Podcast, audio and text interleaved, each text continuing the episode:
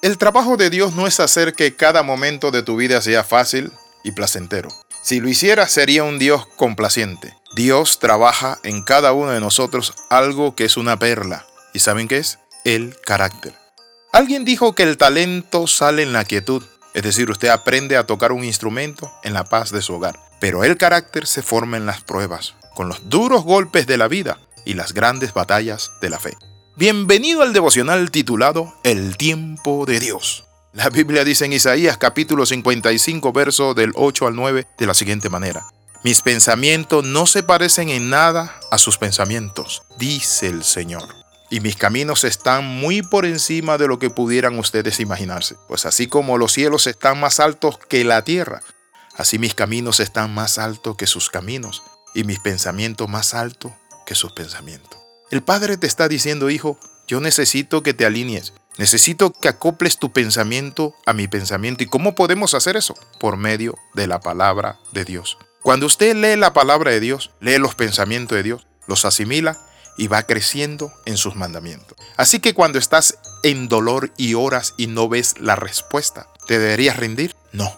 Tu trabajo es seguir orando y seguir confiando que Dios responderá porque sabes que todo lo que hace, todo lo que permite en tu vida, lo usará para bien. Debes aceptar como respuesta un no, quizás un más despacio, o un crece, o adelante. Si te dice no, ese no es mi voluntad, te está diciendo, y las puertas se van a cerrar, pero otras puertas se van a abrir. Cuando se cierra una puerta es doloroso. A veces yo he tenido esa situación de que una puerta aparentemente se me ha cerrado y me ha dolido y me he resentido, pero después he visto que esa puerta cerrada me lleva a otra puerta que el Padre ha abierto para mí, donde hay mucho más. Si tuviste una pérdida, tienes que entender esto.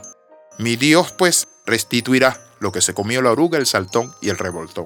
Si una doctora te hace una cirugía y te abre y eso va a causar algo de dolor, ¿qué le dirías? No, claro que sí, tiene que operar, opere doctora. Pero si esa cirugía salva tu vida, ¿dirías que es un mal doctor? No, porque eso salvó tu vida y aunque te causó dolor, sanó y reparó una herida. Cuando Dios no elimina de inmediato tu dolor, eso muchas veces nos trae a nosotros confusión. Y pensamos y decimos, Dios, ¿por qué? Pero Dios en ese momento está diciendo, mi gracia es suficiente para ti y tú puedes manejar un poco de dolor, incluso mucho dolor en tu vida, porque estoy contigo y voy a usar esto para tu bien. De hecho, casi todo lo que he aprendido en la vida lo he aprendido a través del dolor. No he aprendido nada a través del placer, más por el contrario, el placer desvía. He aprendido muy poco del éxito, pero he aprendido mucho a través del toque de Dios, de las pruebas, de las luchas. Muchas veces he dicho, Señor, pero ¿por qué tantas pruebas, luchas, batallas? Pero una y otra vez el Señor me dice, te estoy llevando a parecerte más a Cristo y menos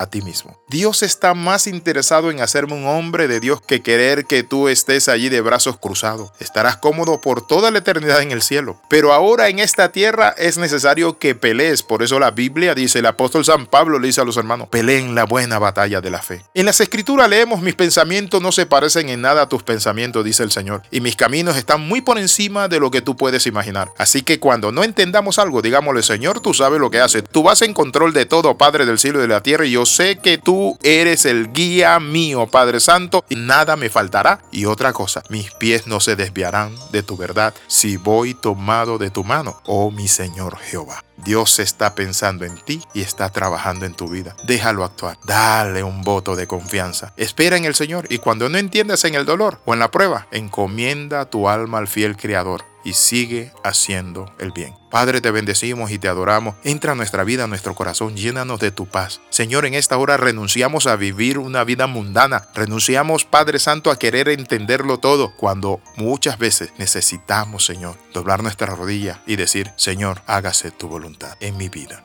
Bendiciones de lo alto, le saluda el capellán internacional Alexis Ramos y recuerde escribir al más 502 42 45 60 89.